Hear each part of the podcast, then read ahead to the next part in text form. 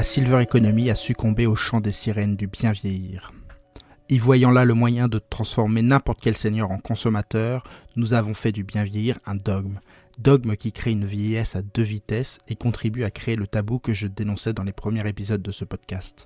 Et pourtant, et pourtant bien vieillir est une belle aspiration, un noble objectif, tant pour le citoyen âgé que pour l'aidant, l'entrepreneur ou le décideur public. Je l'ai déjà dit, être vieux c'est parfois moche, c'est rarement satisfaisant et c'est toujours difficile. Il y a donc certainement quelque chose que nous pouvons faire pour rendre la vieillesse moins contraignante. Je m'appelle Antoine Gérard, vous écoutez Sociogérontologie, le podcast pour comprendre les vieux. Et aujourd'hui, on repose les bases du bien vieillir. Nous avons certainement été trop loin dans le bien vieillir et son marketing doré. Nous avons voulu enchanter la vieillesse et pour cela nous avons nié sa vérité. Ce faisant, il ne nous était plus possible de vraiment aider les vieux. Mais nos intentions étaient louables. Aussi, ne jetons pas le bébé avec l'eau du bain et reposons les bases du bien vieillir. Aujourd'hui, je vous propose trois pistes de réflexion que nous, professionnels, accompagnants ou entrepreneurs, pourrions intégrer. Premièrement, bien vieillir n'a pas grand-chose à voir avec le vieillissement physiologique et tout à voir avec les capacités psychologiques de l'individu. Deuxièmement, bien vieillir n'est pas une question de solution mais de principe.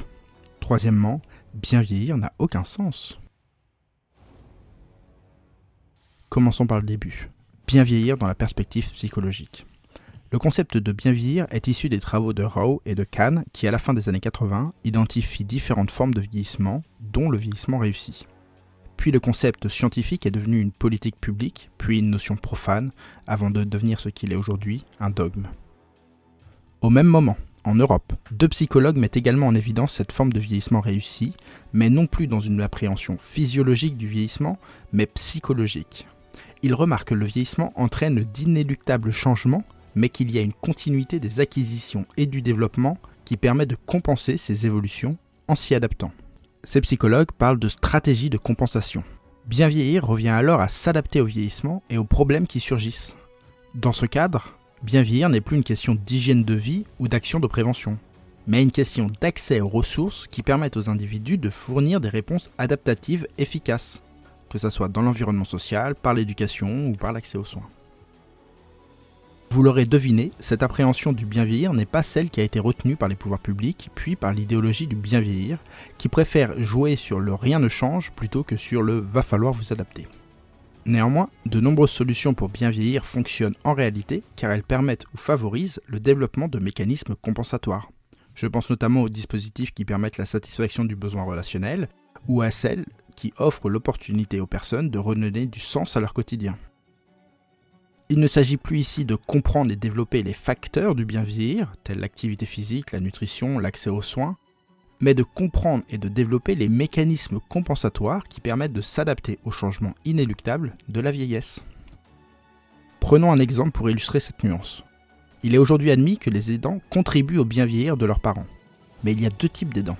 Certains seront dans la satisfaction des besoins physiologiques, ils veillent à l'alimentation, à l'hygiène, aux soins de la personne. Ils aident dans le sens de rendre un service. D'autres seront en réalité dans une perspective davantage relationnelle et affective. Attention, je ne questionne pas leur amour pour leurs parents, mais leur posture dans la relation. Et ces derniers offrent l'environnement social propice à l'adaptation de la personne aux contraintes de la vieillesse. Maintenance de son identité, estime de soi, attachement, régulation émotionnelle, etc.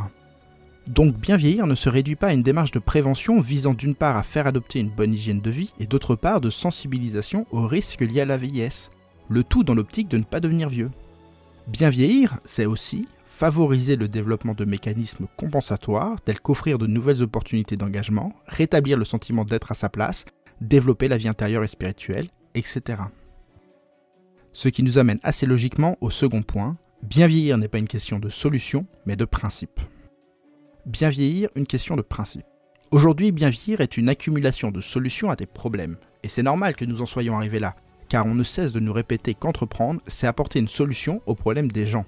Et je partage cette idée. Toute entreprise ou tout projet doit apporter une solution à un problème ou faciliter l'atteinte d'un objectif. Sauf que cette injonction a deux conséquences. La première, on se passionne pour notre solution. La seconde, on ne voit chez la personne que des problèmes à régler. Le problème avec la solution, sans mauvais jeu de mots, c'est que les gens s'en fichent de la solution. Ils veulent un résultat. C'est basique comme idée, extrêmement basique, mais on a tendance à l'oublier. Reprenons un exemple dont nous avons déjà parlé, les animations. les animations sont une solution au problème de la solitude.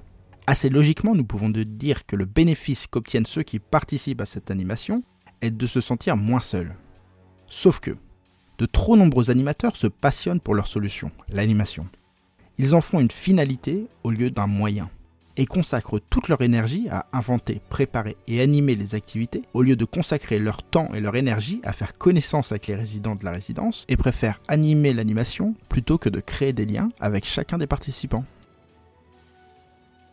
Le problème quand on voit des problèmes partout, c'est que le vieux, lui, n'a pas forcément envie de voir de problèmes, ou que ce que vous considérez comme un problème n'est à peine qu'une vague et lointaine préoccupation pour lui. Par exemple, votre technologie pour stimuler la mémoire est certainement très efficace. Mais qu'est-ce qui vous fait dire que j'ai un problème de mémoire? Merci pour votre proposition de blanchisserie. Mais mettre du linge dans une machine à laver, ce n'est pas vraiment problématique.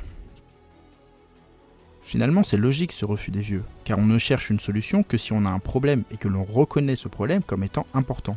Sauf que, sauf qu'ici, il est question de bien vieillir, et donc d'agir avant que le problème ne soit trop présent, voire qu'il se déclare. Et c'est tout le problème de ces solutions, qui, si elles marchent, permettent d'éviter le problème en question, et posant par là même l'utilité d'une solution à un problème qu'on n'a pas. Dans cette perspective, la structuration du marché par les solutions met le voile sur les principes qui sous-tendent leur efficacité. Ce que je vous propose, c'est d'accorder moins de place à vos solutions et plus aux principes qui les rendent opérants. Si je reprends mes exemples, dans le cadre d'une application de stimulation connective dont la pratique pourrait amener des gains de nos capacités mnésiques, les principes qui sous-tendent cette solution pourraient se simplifier ainsi. 1. Le cerveau est tel un muscle, s'il n'est pas stimulé, il s'atrophie. 2. Parfois l'environnement n'offre plus ces stimulations, alors il faut compenser par des activités spécifiques, jeux ou exercices selon votre personnalité. Ici, le principe est donc la pratique spécifique. Mais j'aurais pu identifier d'autres principes. Par exemple, 1. La télé vous ennuie, mais vous ne savez pas quoi faire. Vous n'aimez pas lire, pas les jeux, pas les cartes, et vous n'avez pas de passion. 2. Pendant que vous réfléchissiez à quoi faire, vous devriez prendre votre tablette et essayer cette application. Ici, le principe est l'occupation.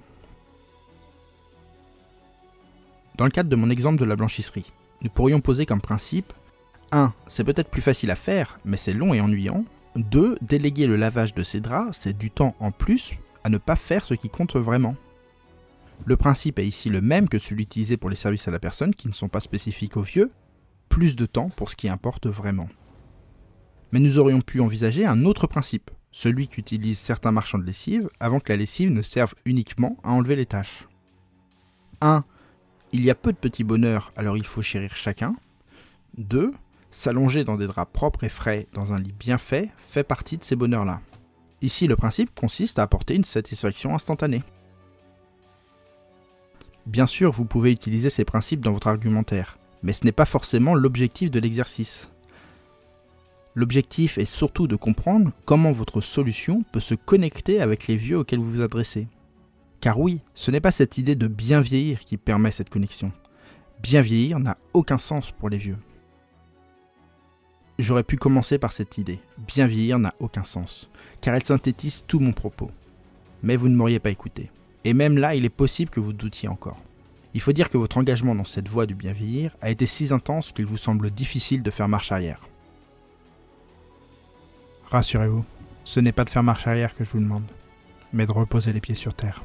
Bien vieillir n'a aucun sens pour les vieux, parce qu'ils sont trop vieux? Pas seulement. Bien vieillir est un concept trop large, trop générique. Chacun pense comprendre à peu près ce que ça signifie, mais en réalité chacun y projette ses propres craintes. Les vraiment vieux ont peur de finir seuls, les un peu moins vieux de devenir dépendants. Les plus jeunes craignent de renoncer à leur mode de vie, les boomers de ressembler à leurs parents. Dans l'épisode précédent, je montrais que l'injonction au bien vieillir et ses recommandations, bien manger, pratiquer une activité physique, penser positif, entretenir sa mémoire, etc., etc. Je montrais donc que l'injonction au bien vieillir, en niant les inégalités sociales et les différences culturelles, empêche de nombreux vieux à s'y reconnaître.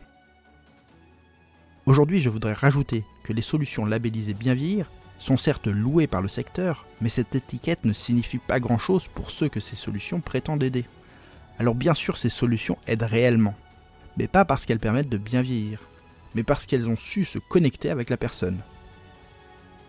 Et si bien vieillir n'a aucun sens les solutions permettant de limiter les contraintes du vieillissement ou d'accroître les ressources permettant aux vieux de faire face à ces contraintes sont, elles, les bienvenues.